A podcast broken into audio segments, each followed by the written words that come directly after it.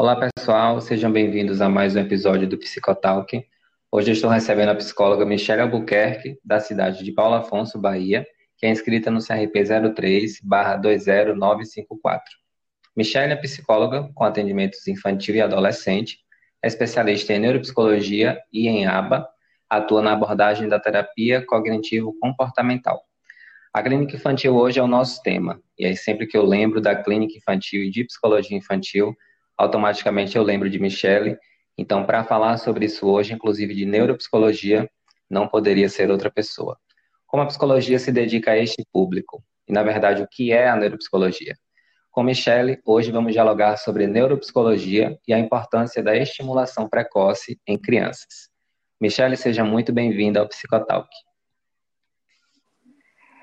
Muito obrigada pelo convite. Sempre é uma honra falar sobre neuropsicologia e estimulação precoce e tudo que tenha é, que envolva crianças e adolescentes. Então, assim, eu estou muito feliz em participar. Muito obrigada pelo convite. E aí, Michele, para que a gente possa iniciar hoje, eu queria te perguntar, e na verdade começar te perguntando, o que é a neuropsicologia? Ok, olha só. A neuropsicologia, ela estuda não só, é, ela não só se baseia no comportamento infantil, mas também na aplicação de avaliações, que são os famosos testes de psicologia, voltados cada um à sua área de desenvolvimento infantil. Então, a neuropsicologia ela atua hoje é, aqui no Brasil com avaliação de comportamento e aplicação de testes. Legal. É, eu pergunto logo para que as pessoas possam entender, porque ainda existe uma dúvida do que é psicologia e do que é neuropsicologia, né? E aí, para falar um pouquinho assim, para a gente ir realmente adentrando no nosso tema de hoje, é, é, importante falar, quando a gente fala de clínica infantil, né, e de uma neuropsicologia voltada para crianças, é muito importante que a gente reconheça e deixe aqui muito claro que existem várias formas de ser crianças, né? Né? Porque a minha criança é mais calma que a criança do meu tio possa ser também. Não existe um padrão do que é normal e do que é ser certo em relação a ser criança. Isso ainda, isso ainda é muito discutido. Então, toda oportunidade que eu tenho de falar sobre isso, eu realmente gosto de falar, principalmente pelas realidades subjetivas e de comportamentos que temos é, na realidade, na nossa realidade, na realidade de outras pessoas, mas principalmente pelo fato de ser criança, né? Eu queria te perguntar como é que a neuropsicologia atua e observa essas diferentes formas, né, da criança se apresentar dentro da clínica infantil. Essa é uma pergunta muito importante. É, muito, é sempre importante falar sobre isso. E dentro da neuropsicologia, a gente atua, dentro dessa observação, a gente segue os marcos do desenvolvimento infantil, certo?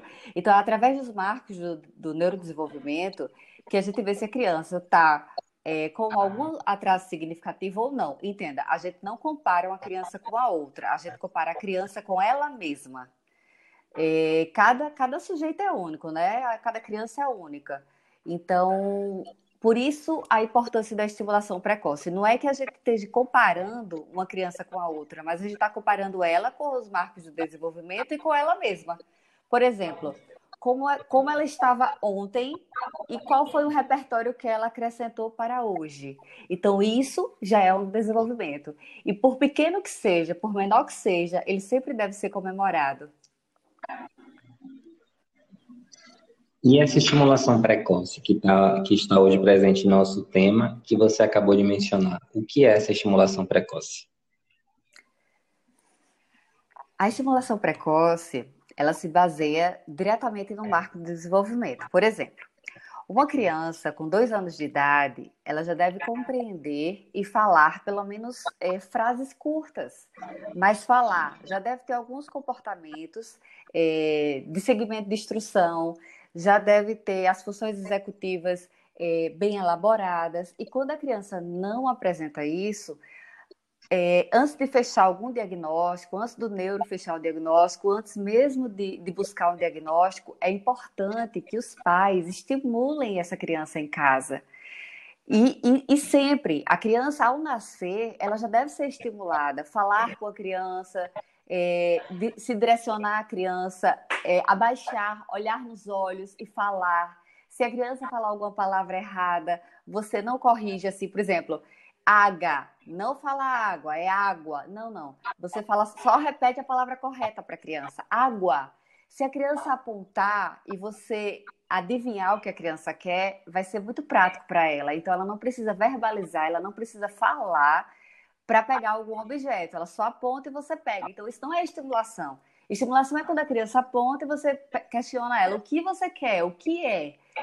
Por menor coisa que ela fale, por exemplo, ah, ah, entendi, você quer o capacete, você quer o seu boneco, entendi, parabéns. Então, assim, é estimular a criança o tempo todo. Assim ela vai verbalizar, assim ela vai se comportar, vai ter segmento de instrução. Então, estimulação precoce, hoje, é assim, é, é, é primordial para qualquer criança, seja ela típica ou seja ela atípica até para quando chegar na questão da alfabetização, é, ela já conseguir pinçar um lápis, ela já conseguir é, verbalizar, ela já conseguir se comunicar. Então, isso é extremamente importante, tanto em casa, quanto no colégio, quanto nos consultórios. Se a criança não fala, se a criança não tem segmento de instrução, é hora da gente começar a, a, questionar ela, o que, o que ela quer, o que ela quer comer, e não simplesmente colocar o prato pronto para a criança comer. Não. Estimula ela falar o que quer, estimula ela falar o que tem no prato, estimula ela pegar a colher. Então, isso tudo chama-se estimulação precoce. Perfeito, Michelle. E aí, quando a gente fala desses estímulos, é, obrigatoriamente a gente precisa falar também do contexto familiar, né? A gente sabe que um processo, até mesmo um processo psicoterapêutico, mas também todo o processo que envolva aí uma psicoeducação, é, envolvendo a criança e a família, é, é, de suma importância a participação da família nesse processo. E aí a sua fala é importante porque, inclusive, nos traduz e nos, e nos reluz para a importância da, da participação da família, né? Como você falou, não não fomentar quando a criança fala alguma coisa errada, tipo, ah, tá falando porque ainda é criança. Não, mas realmente a participação nesse sentido de colaborar para que a criança seja estimulada de forma precoce para o próprio desenvolvimento da, da criança. Né? Então, muito legal, é muito importante você falar isso. E aí, pegando um ganchinho da tua fala, é, e principalmente nessa alta demanda que as famílias hoje têm, né? Principalmente pela realidade de mundo que a gente está vivendo, em é, algumas realidades as crianças ficam ali em segundo plano por atividades da, dos pais, esse acompanhamento não é levado tão a sério, falando desse processo psicoterapêutico, né? Eu queria te questionar qual é o papel do neuropsicólogo neste processo e como é que os pais podem participar ativamente para, para resultados mais efetivos neste processo. Olha, o que, o que você me perguntou agora é outra questão, outro, outra questão que a gente aponta que é extremamente importante, que é a participação da família. E eu vou ser bem categórica em falar, sem a participação da família, o meu trabalho, o trabalho de todos os psicólogos e acho que de todos os profissionais que trabalham com criança, não só da psicologia, mas da área da educação, enfim, de tantos outros, é, ele nunca será completo. Por quê? Porque a criança ela passa mais tempo com os pais do que com os profissionais. Então, quem educa, quem precisa educar as crianças são os pais. A gente vai lá e dá a nossa mãozinha, né? A gente é, dá um norte para eles. Então, dentro do meu consultório, eu sempre, eu sempre falo que é, eu preciso saber como se fosse uma agendinha da semana. Como eu aplico testes e avaliações, eu preciso entender como essa criança está chegando dentro do meu consultório. Por exemplo, se a criança estava extremamente irritada, se a criança acordou tarde, é, se a criança acordou muito cedo e está com muito sono, então a avaliação vai ser prejudicada. Assim como qualquer terapia vai ser prejudicada. Só que dentro da avaliação, eu preciso organizar essa criança para que ela possa render dentro desse processo avaliativo. Então, para que serve a família disso aí? Justamente para me fazer a agendinha semanal. E as mães e os pais, eles me mandam a agendinha semanal antes do dia da criança. Então, isso é um, é um ponto obrigatório dentro da minha avaliação com os pais, da minha anamnese, eu coloco isso. E cobro, porque é uma maneira que eu tenho de chamar os pais para dentro da terapia. Vem pai, vem mãe. Então, e, entre, e quando e tem um intervalozinho entre cinco sessões, que eu chamo os pais, explico como é que está o andamento, explico o que é que eu preciso que eles façam em casa para já estimulando aquilo que eu já vi que está em falta. E aí eu passo tarefa de casa para os pais também. Por exemplo, é, faz um segmento de instrução. Por exemplo, as pessoas pensam assim, mas o meu filho, Michele, se você falar com ele, ele entende, ele só não fala. Ok, o que é que você fala para o seu filho que ele entende? Mas não fala. Por exemplo, eu digo, coloca a mamadeira lá na pia. Ele vai e coloca a mamadeira lá na pia. Eu disse, tá certo. Onde você coloca a mamadeira dele? Aí a mãe me responde, lá na pia. Eu, ok. Vai para casa e diz assim, coloca a mamadeira em cima da mesa. Se ele colocar em cima da mesa, ele compreendeu o que você está falando. E aí, no, na, na, próxima sessão, a mãe chega. Michele, eu pedi para ele colocar em cima da mesa e ele apenas colocou na pia. Porque, na verdade, essa criança ela está imitando o que a mãe faz. Ela não está compreendendo o que a mãe fala. Então, se eu não tivesse auxílio da mãe em casa para trabalhar junto comigo, vai ser muito difícil de, de eu conseguir fazer, pelo menos assim, que a criança avance o, que, o potencial que eu sei que ela pode avançar. Isso mesmo, e aí. É isso mesmo, e aí quando a gente fala disso, a gente inclusive já pensa nas searas que envolve ali o contexto familiar da responsabilidade dos pais para com essa criança. Quando você fala da imitação, me surge muito assim ao, ao período que eu passei, inclusive em graduação, voltado para esse desenvolvimento como pessoa, mas também dessa, desse desenvolvimento social que a gente tem dentro de nossas casas. Nosso primeiro referencial são os nossos pais, são é ali o pessoal da nossa família, mas principalmente os nossos pais, né? São os nossos espelhos. E aí, quando a gente é, se debruça sobre isso, inclusive a gente compreende muitas outras coisas que estão envolvidas nesse processo de desenvolvimento, de aprendizagem, mas também de responsabilidade social que a gente tem para com os nossos, né? E aí, falando dessa responsabilidade para com os nossos, inclusive os nossos pequenos, não tem como a gente não falar hoje da realidade de mundo pandêmico que a gente está vivendo hoje, né? Para muitos adultos isso é difícil. Imagine para algumas crianças aí que foram tiradas da sua realidade, muitas, inclusive, não, não têm tanto a compreensão do que é essa realidade como os adultos têm. Então, se para alguns adultos e para a maioria dos adultos está difícil, imagine para as crianças, né?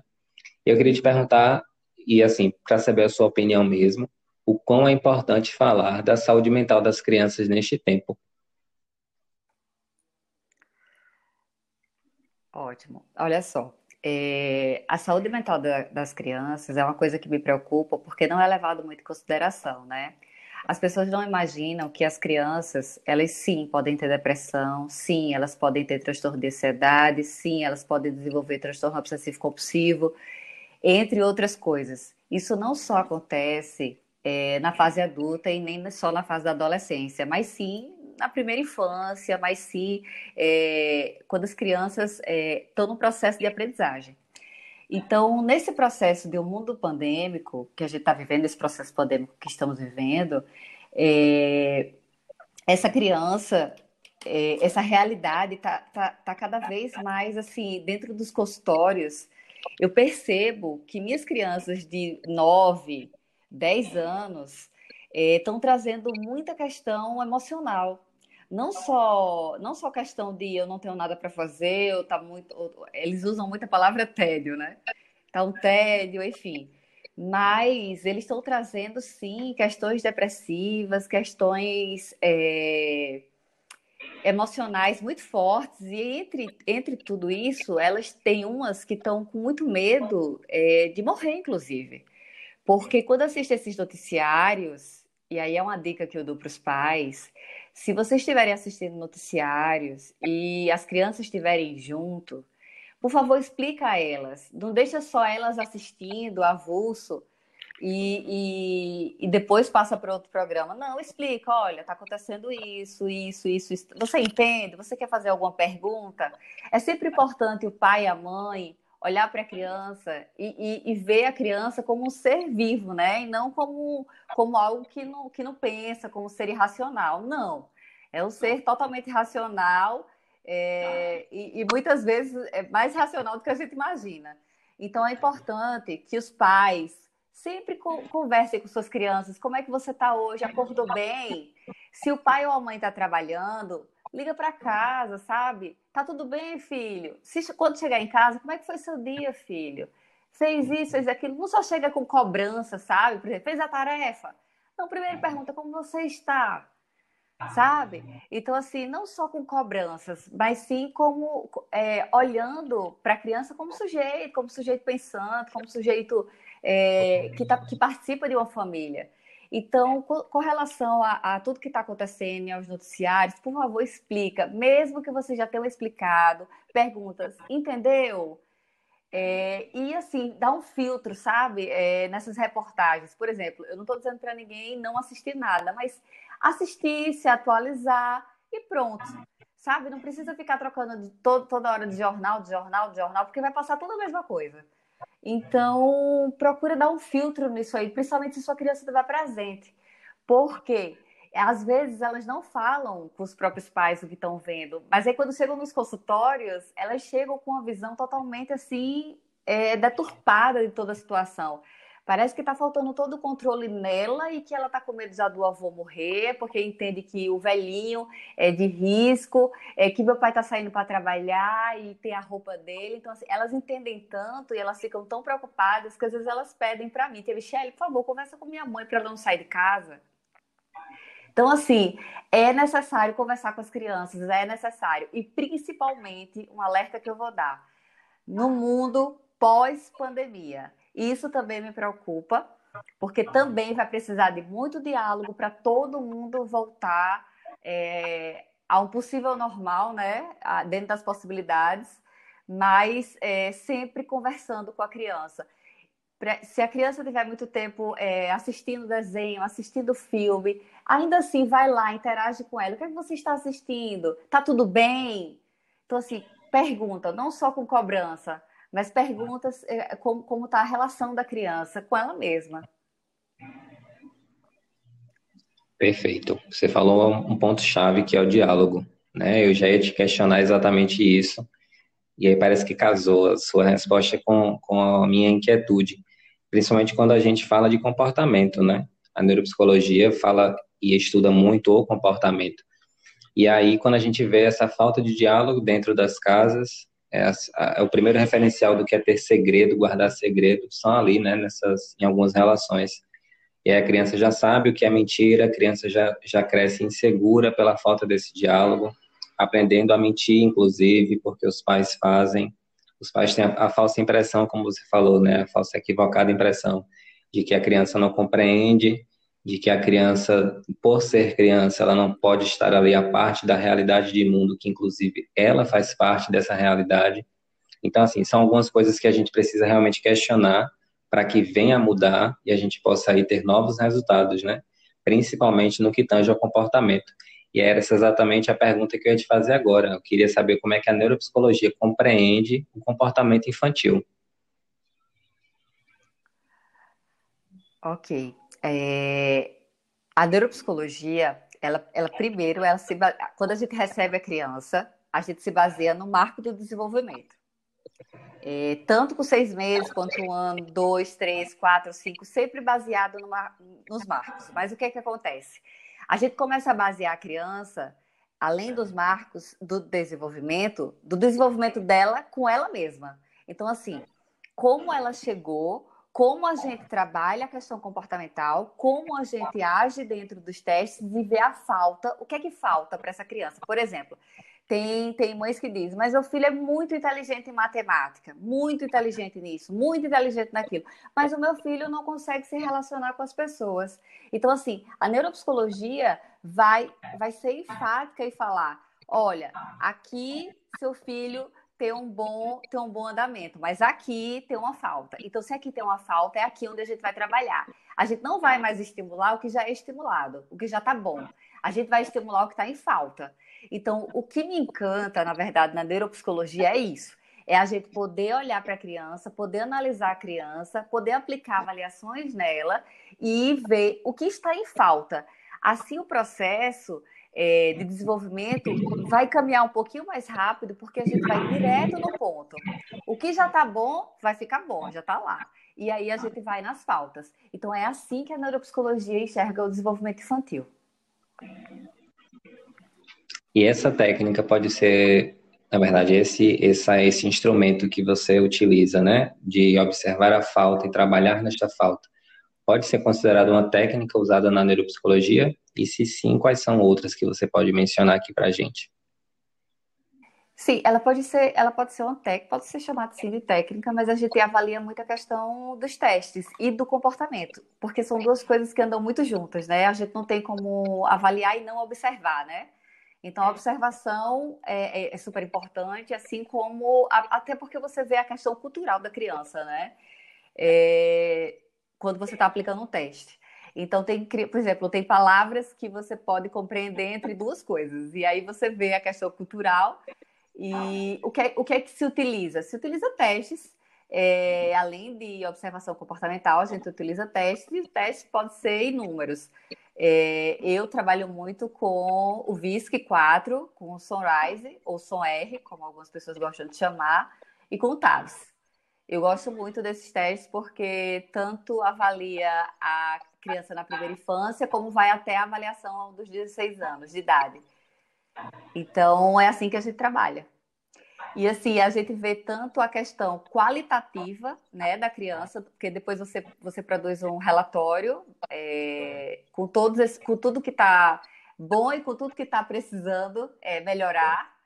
E você vê tanto a forma qualitativa como quantitativa dessa criança. Que legal. Não sabia que tinha esse mundo na neuropsicologia.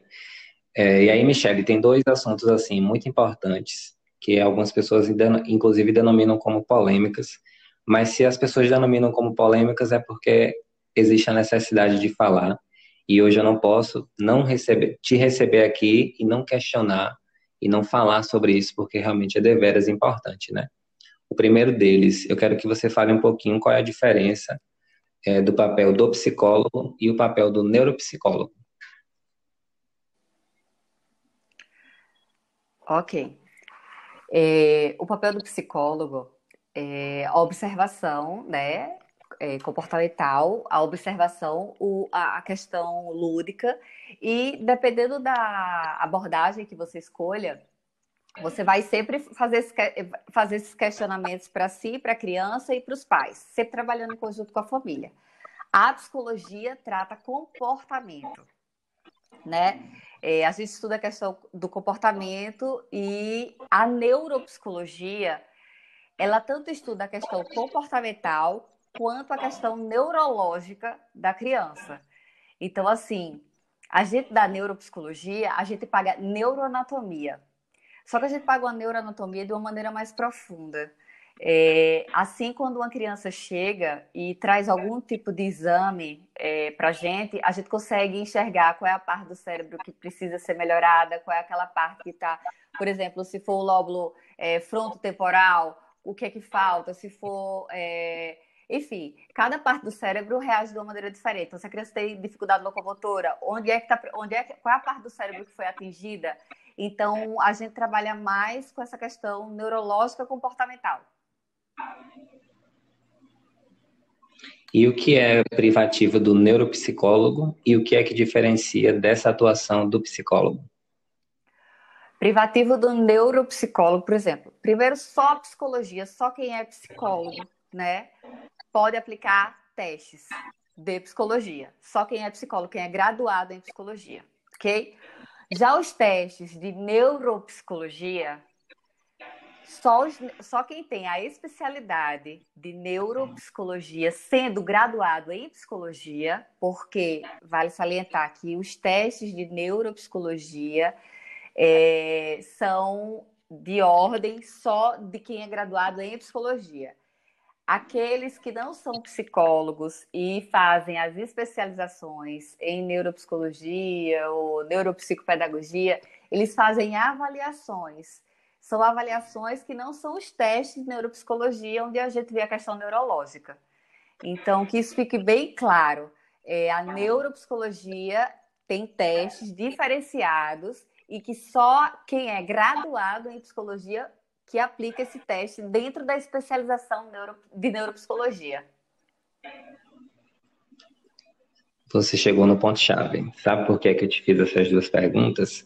Porque tem coisas é, que não é preciso a gente estar no mês do psicólogo, a gente está em agosto, inclusive foi antes de ontem, né, dia 27, o dia do psicólogo. Não é necessário a gente estar no mês do psicólogo para a gente falar de ética. É, a, classe de profissionais, a classe de profissionais sabe o que é, do que, é que eu estou me referindo agora, porque eles sabem quais são os atributos deles enquanto psicólogos, deles enquanto neuropsicólogos. Mas a grande sociedade, que em sua maioria é composta por leigos, eles não têm esse entendimento e às vezes é um desserviço social que certos profissionais causam, justamente por essa, esse ser antiético que, que se apropria de trabalhos que não são deles. E eu aí, como estudante já quase formado, eu já tenho esse papel de guardião da minha ciência, da minha profissão, futura profissão, e isso me incomoda porque no mercado hoje a gente vê é, pedagogos, psicopedagogos, não estou criticando a classe, mas estou criticando o exercício de alguns profissionais da pedagogia e da psicopedagogia que usurpam é, um trabalho que é do psicólogo, que é do neuropsicólogo, inclusive com essa aplicação de testes. E a gente sabe como isso é antiético, como isso é grave, inclusive por uma responsabilidade social, mas principalmente em responsabilidade com a vida que está ali é, em consultório, né? Eu queria que você falasse um pouquinho sobre isso, não para mim, mas para a sociedade, como é que elas podem é, procurar os caminhos certos, o que é que elas devem saber sobre esse trabalho que muitas vezes é feito de forma antiética e para onde elas devem buscar ajuda ou recorrer aí quando precisarem, né, da neuropsicologia. Ótimo, esse, esse ponto foi, essa, essa pergunta é, é bem importante mesmo, porque essa, isso me preocupa muito e me angustia, sabe? É, quando você faz uma especialização em neuropsicologia, não é, não, não, não estou desmerecendo nenhum outro profissional, mas assim, aplicação de testes, a gente passa, além da gente fazer a especialização, a gente faz cursos fora a parte, só para aplicação do teste, porque tem essa questão qualitativa e quantitativa. Então, não é qualquer teste que você pega é, em, em livros educacionais ou pela internet. Não é esse tipo de teste. O teste que a gente utiliza, o graduado em psicologia, que é ele que tem, vamos, vamos falar assim, o direito de aplicar esses testes, que é um direito nosso, como você falou, uma questão de ética. É, eu acho assim, se cada um se posicionar dentro da sua profissão, uma completa a outra. Ninguém faz nada sozinho. Mas eu acho que todo mundo, cada um precisa ficar no seu lugar. Então, é direito do psicólogo e especialista em neuropsicologia é, aplicar essas avaliações. É, não é direito de nenhum outro profissional aplicar as avaliações neuropsicológicas, mesmo aqueles que façam é, as especializações que eu já vi que tem alguns, algumas instituições que aceitam pessoas graduadas em outras, em outras, é, em outros cursos, mas mesmo assim, para eles é só para informação saber o que é neuropsicologia, mas aplicar teste, não. E assim, a gente precisa ter um cuidado quando a gente for procurar um profissional qualificado, a gente sempre procurar qual é a graduação desse profissional, qual é a especialização desse profissional, o que, é que ele pode fazer, o que, é que ele não pode fazer. Então, isso vale para toda a população, para todos nós. É, se, é, se é psicólogo, é ok. É especialista em neuropsicologia, é ok. Então, assim, a gente tem que ter um certo cuidado com isso, porque a gente está tá ali é, interferindo numa qualidade de desenvolvimento de uma criança. Então, isso é extremamente sério e extremamente importante, porque a criança ela pode evoluir muito mais com todo mundo complementando um trabalho do outro do que um passando por cima do trabalho do outro. Então, eu acho bem importante todo mundo, é, as pessoas que não fazem corretamente, repensar, né? É, ter o código de ética de sua profissão, é, sempre em primeiro lugar. A gente, a gente quando faz as coisas é, corretas, é, o resultado é incrível, é incrível. É, a, gente, a gente se satisfaz com o que faz. Então, se você tá, se a pessoa está insatisfeita com o que faz e quer fazer outra coisa, então volta para a graduação, faz outra graduação e assim você pode, sabe? Mas eu acho que todo mundo precisa é, ir de acordo com o código de ética de sua profissão. Eu sou formada há 15 anos, mas eu tenho o código de ética da minha profissão é, sempre perto de mim. Eu sempre leio, releio, porque eu acho extremamente importante. E eu sempre vejo que sai coisas novas sobre, sobre o código de ética, né? Então, não é algo engessado. Então, a gente também tem que estar sempre se renovando quanto a isso. Então, eu queria que todo mundo prestasse atenção sobre isso. Neuropsicologia é uma especialidade do psicólogo. Só o psicólogo pode aplicar esses testes. Os demais que fizeram esse curso fazem a nível de compreensão, a nível de melhorar sua qualidade de atendimento, mas nada mais que isso. Perfeito. É, e o código de ética está aí justamente para que a gente possa consultar. A gente se forma, é, não somente na psicologia, mas em toda, qualquer que seja a profissão da área da saúde, inclusive da comunicação também. Eu sou publicitário, eu tenho meu código de ética como publicitário. E ele está aí para consulta mesmo. Ele, como você falou, os tempos vão mudando, a sociedade vai mudando, as pessoas também, e ele também. Então, não é algo que a gente aprende como uma cadeira acadêmica na, na graduação. Ele perpetua aí, inclusive, a nossa atuação profissional. E quando eu faço essa crítica, é exatamente para que as pessoas também entendam que psicólogo não tem que ser concorrente de psicólogo. Existe uma ideia muito equivocada do que é ser profissional, do que é ter inimigos dentro da profissão, e como você bem colocou, uma, uma formação complementa a outra. Não tem nada mais lindo, assim, na minha opinião, de ver um trabalho multi, até mesmo interdisciplinar acontecendo, porque o que está envolvido, é, e eu falo por mim como futuro psicólogo, não é a minha atuação enquanto profissional, mas sim é um resultado que eu posso causar, por exemplo, na vida daquela criança que está ali no meu consultório. O meu objetivo ali é trazer melhoras para o meu paciente, para o meu cliente, e não para manutenção e massageado de ego, né? Eu não poderia não falar sobre isso hoje. E eu queria que você falasse um pouquinho também é, a respeito disso, mas também principalmente voltado mais para dicas do que é que os pais podem fazer em casa com seus filhos, é, algumas técnicas que você possa abrir para a gente, algumas é, manutenções de convivência, de rotina, o que, que, que é que você acha mais pertinente para esse momento de, de pandemia, mas também já pensando aí para o pós-pandemia. Bom, vamos lá.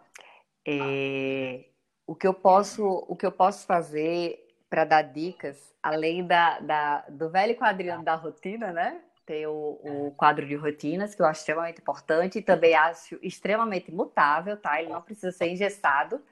Eu acho que a cada semana que passa surgem novas atividades, é, diminuem outras, outras pa param de existir. Então, um quadrinho lá mutável que não seja engessado. É, uma coisa é dialogar com sua criança, por favor, não esqueça disso. Isso é fundamental, importante, está sempre em primeiro lugar, é o diálogo. Escuta, sempre primeiro escutar do que cobrar. É, a cobrança, lógico, os pais vão fazer, mas primeiro escuta o que, é que a criança tem a dizer. Isso serve para qualquer coisa.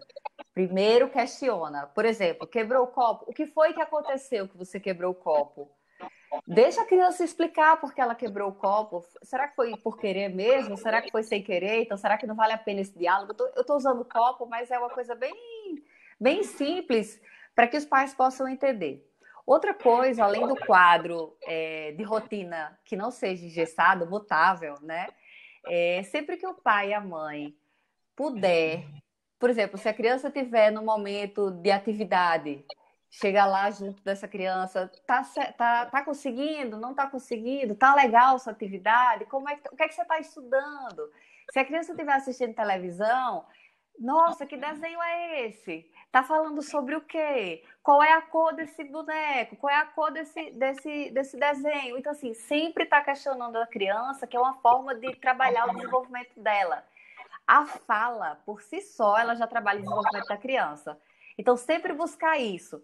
É, vai, vai fazer o prato da criança, chama a criança para mostrar o que você está colocando. Por exemplo, olha, a mamãe ou o papai está colocando arroz, está colocando feijão, está colocando, tá certo? Então, assim, explicar para a criança, por exemplo, é hora de tomar banho.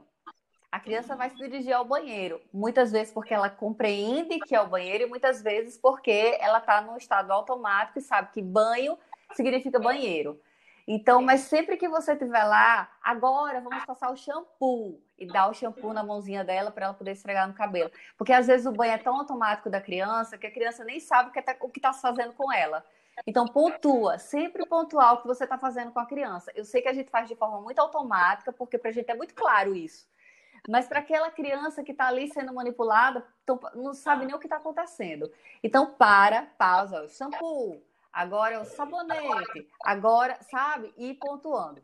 Outra coisa são, a, são, são os comandos. Por exemplo, coloca esta caneta em cima da mesa, depois troca, coloca esse pano lá em cima do sofá, para ver se a criança está compreendendo você ou está fazendo coisas automáticas, como eu falei da mamadeira. Por exemplo, coloca a mamadeira em cima da pia, em vez de mandar colocar em cima da pia, manda colocar em cima da mesa. Se ela colocar em cima da mesa, ela está entendendo o que você está falando.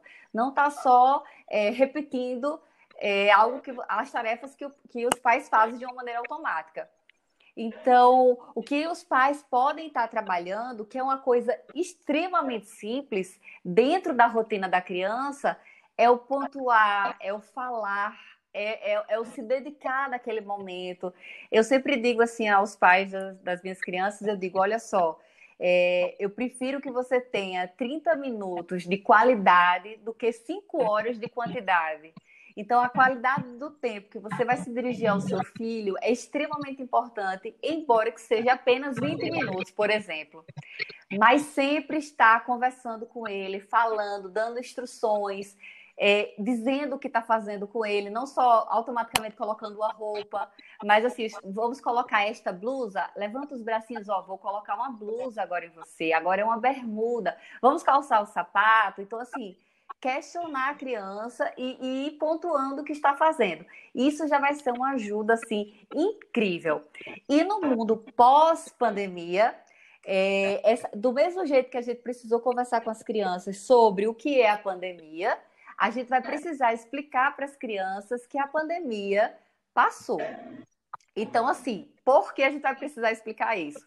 Porque vão ter crianças que vão ficar preocupadas em socializar, é, vão ficar preocupadas em chegar perto das pessoas, vão ficar com medo de sair de casa, se não tiver essa conversa. Já está acontecendo isso. Então, assim, quando voltar ao colégio, é que realmente vai me preocupar porque eu não sei como essas crianças vão reagir.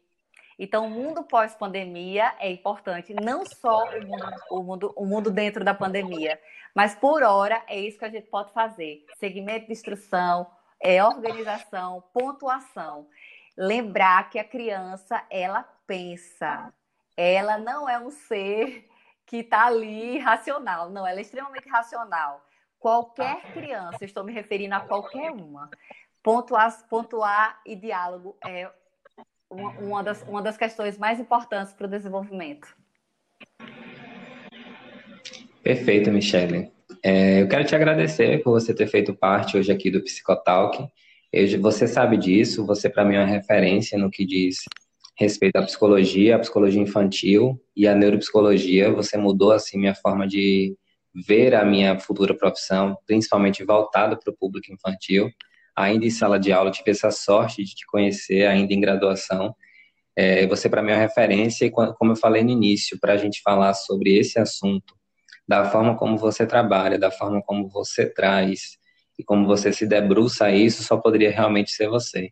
Então, te agradeço por você ter feito parte aqui do Psicotalk, fazendo parte aqui também desse meu sair da graduação para a prática já como futuro profissional. Isso me deixa muito feliz e orgulhoso Inclusive, você volta quando você quiser, tá bom? Olha, eu que agradeço demais a confiança. É... Quando eu fui convidada para dar uma aula na sua turma, eu fiquei encantada também com a preparação de vocês. É, eu fiquei encantada com a turma verdadeiramente, com, com o preparo de vocês. É... E, e, isso me deixou muito feliz. E participar desse projeto, um projeto tão lindo, eu sempre disse a vocês, estou super disponível sempre para falar de psicologia, para defender as crianças, para falar sobre elas. Eu sempre vou estar disponível a isso. É, é, um assunto que eu amo, é um assunto que precisa ser falado, é um assunto que precisa ser questionado e precisa ser levado adiante com seriedade.